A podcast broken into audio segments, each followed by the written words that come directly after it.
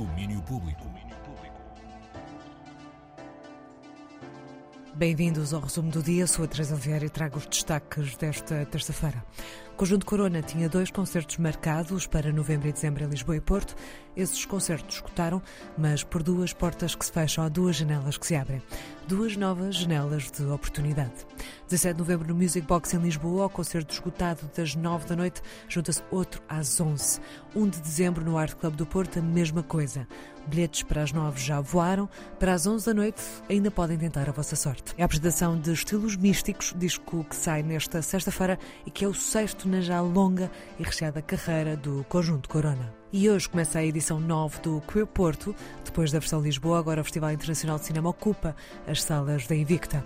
Destaques para o dia de abertura com o diretor João Ferreira. Hoje, terça-feira, arranca a nona edição do Queer Porto. E vamos começar precisamente com as competições oficiais. Temos duas longas-metragens. A longa-metragem The Last Year of Darkness, a passar na Sala 1 do Batalha, uma produção chinesa. E depois o documentário francês, às 19h15, A Hawk as Big as a Horse. Vamos ter também o início de uma série de debates que vão acontecer na Casa Comum da Reitoria da Universidade do Porto. Uh, hoje vai passar o documentário Altar, Cruzando Fronteiras Building Bridges, e a seguir vamos ter uma conversa com a realizadora Paula Zacaria, que vai ser moderada pela Isabelle Santiago. À noite, o filme de abertura vai ser o filme brasileiro Tudo o que Você Podia Ser. E logo à noite, mais tarde, uma festa no Bar of Soul. Tudo o que Você Podia Ser, filme de Ricardo Alves Júnior, nove e meia da noite no Batalha Centros de Cinema, Festival Queer Porto, para acompanhar até o próximo sábado. Ainda no cinema começa hoje o Vista Curta, com filmes de animação, ficção, documentário, sessões para escolas e ainda um gesto para lembrar quem vale a pena não esquecer, como nos conta Rodrigo Francisco, da direção do festival, organizado pelo Cineclube de Viseu. Destaque muito especial a uma figura singular do cinema português, a Cássio de Almeida, um diretor de fotografia que é natural do Distrito de Viseu e uh, inclui também, uh, para premiar esta programação, uh, cineconcertos com uh, o Nanuko, o Esquimó, por exemplo, ou dois filmes de figuras de proa da vanguarda dos anos 60 do cinema mundial. Uh, também em cineconcertos. Os cineconcertos acontecem na sexta-feira, o Vista Curta vai até sábado.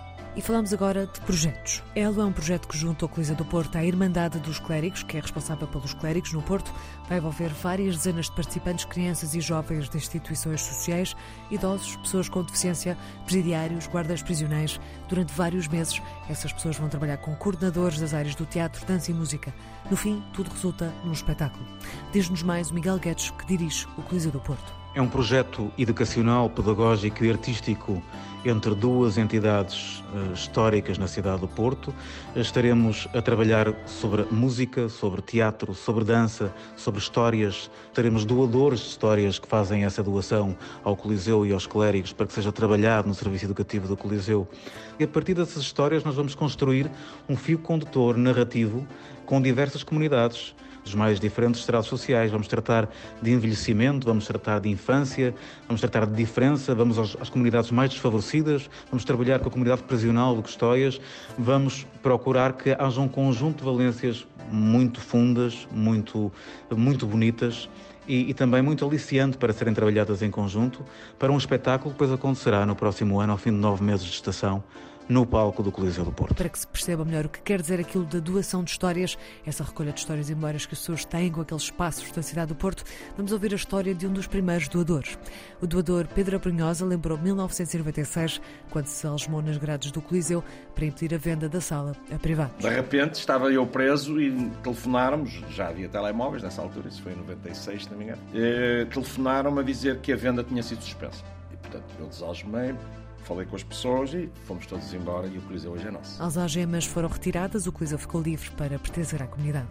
O projeto Elo foi ontem formalizado, o arranque deve ser já este mês, com um conjunto de visitas orientadas com 240 pessoas que fazem parte de várias instituições sociais da cidade. E noutro projeto, In Loco, que junta obras, museus e artistas, numa ligação de arte entre o real e o virtual, é uma ideia da terceira pessoa, uma estrutura criativa de Castelo Branco e Oscar Silva, da direção criativa, explica-nos o que é. É uma galeria de obras online, inaugurada em julho deste ano. Cerca de 23 artistas das mais variadas áreas performativas e visuais apresentam obras espalhadas por Portugal continental, criadas em estreita relação com o seu lugar de origem. E vamos ter várias atividades até ao fim do mês. No dia até 31 de outubro, no TBA em Lisboa, teremos uma conversa aberta com todos os artistas que trabalharam sobre a cidade de Lisboa. A Ana Gil, Susana Mendes Silva, Apollo Carvalho, os especialistas e o Pedro Tropa farão uma conversa sobre o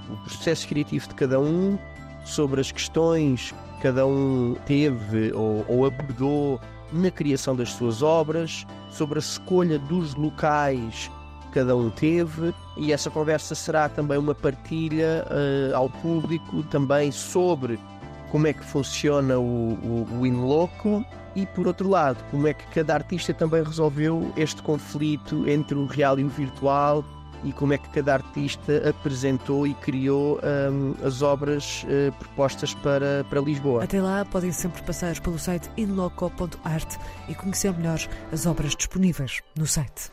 Domínio Público.